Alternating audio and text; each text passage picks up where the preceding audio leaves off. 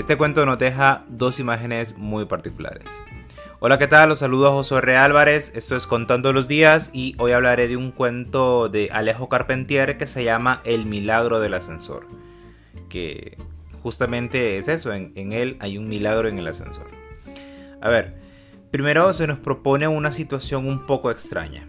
El personaje es un monje cartujo, no sé si sepan, pero los cartujos son una congregación de estas que deciden encerrarse para toda la vida y bueno, pasan en oración y estoy casi seguro que hacen voto de silencio, es decir, que no hablan más para toda su vida. Bueno, resulta que los han expulsado del país.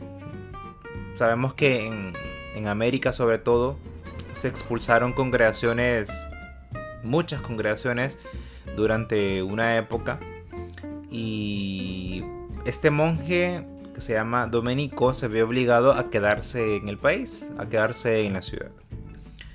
Entonces consigue trabajo como, asesor, como ascensorista en, un hotel y vive en el, piso más alto de, ese mismo hotel.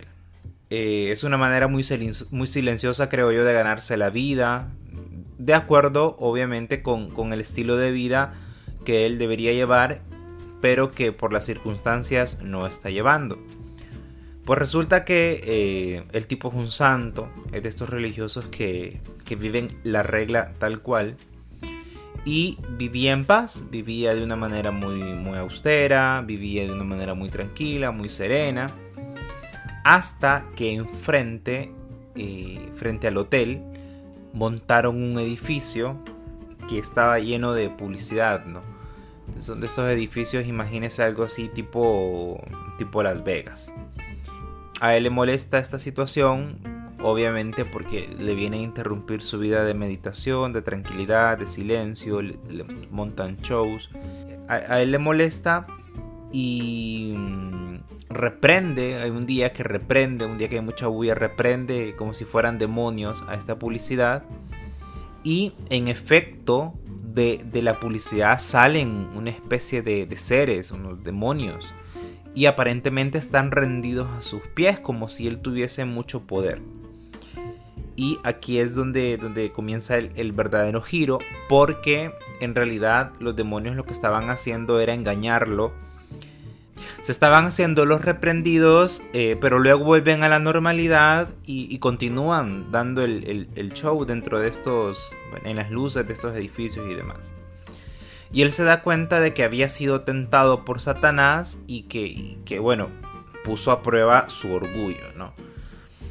Entonces decide vivir aún con, con, más humildad, le regalaba el sueldo, bueno, a, algunas personas, suplía a compañeros, se flagelaba y eh, en medio de toda esta situación surge una revolución obrera y él no quiere ser parte de ella porque la ve como un acto de orgullo, como un acto de sublevación al cual, del cual él no debería ser partícipe.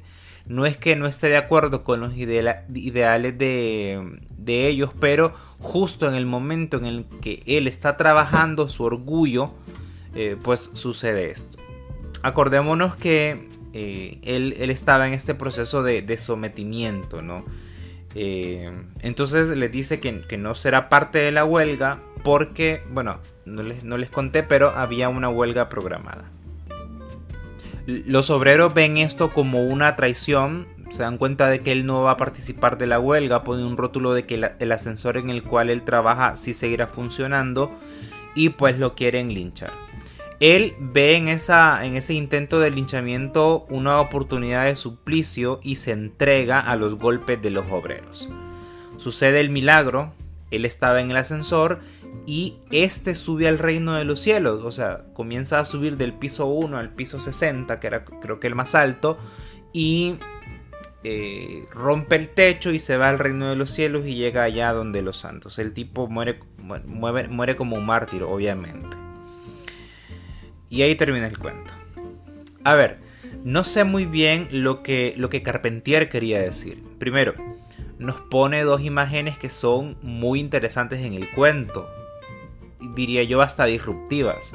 La primera es un monje cartujo fuera, del, fuera de la congregación cartujo que trabaja como ascensorista. Esto obviamente no es normal, no es así. Y eso, creo que esa imagen es tan potente que aunque el cuento después no vaya a tener un gran argumento, que para mí lo tiene, no importa tanto. La segunda es ese ascensor que sube hasta los cielos, ¿no? De manera literal, no, no figurada. el ascensor literalmente sube y él llega a los cielos. Eh, son situaciones, la verdad, muy extrañas, pero que a mí honestamente me encantaron. Creo que son los dos aspectos que más me gustan del cuento, con otro que es la amalgama que él luego organiza. Pero no sé si de fondo lo que nos quería decir más bien Carpentier, y aquí hay que aclarar que obviamente lo está tratando desde una visión y un discurso ideológico muy específico, lo que quizá nos quería decir es que los religiosos perdían, se perdían en la meditación, en la flagelación, en estos actos de piedad y dejaban por fuera las causas sociales que, bueno, tienen mucho de evangélicas, la verdad, cuando uno, cuando uno las piensa, las causas sociales, obviamente tienen una enorme carga de cristiandad. La verdad, eh, él arma muy bien el cuento, no deja a mi juicio cabos sueltos, no, va por ahí construyendo a lo, a lo que se le venía ocurriendo, se nota que no fue así. Si nos fijamos en su estructura, es el monje que se ve orillado a ser ascensorista por una situación política en específico. misma situación que cansa a los obreros. Su paz se ve interrumpida por la misma causa que después eh, será la que origina la, revolución obrera es tentado, cae, eso obliga a suprimirle su orgullo y eso provoca que no se una a la lucha, que lo maten y que se vaya al cielo. Para mí es una amalgama perfecta, es, una construcción realmente, bueno, que no es casual en Carpentier. Cuando, cuando uno lee, cuando uno lee las otras, sobre todo las novelas de Carpentier, uno se da cuenta de la capacidad de, de hilación, de hilvanación y de amalgamiento que tenía Alejo Carpentier. Y así, se, así, y así pasa en, esta historia.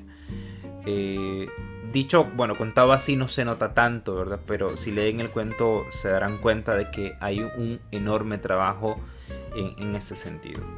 De todas maneras, el, cuento funciona bien sin estas metáforas, la, que les decía de que lo que nos quería decir Carpentier, porque está suficientemente bien construido. Es decir, eh, el cuento tiene una estructura suficientemente bien armada como para que uno le ande buscando justificación o metáfora para que el cuento funcione.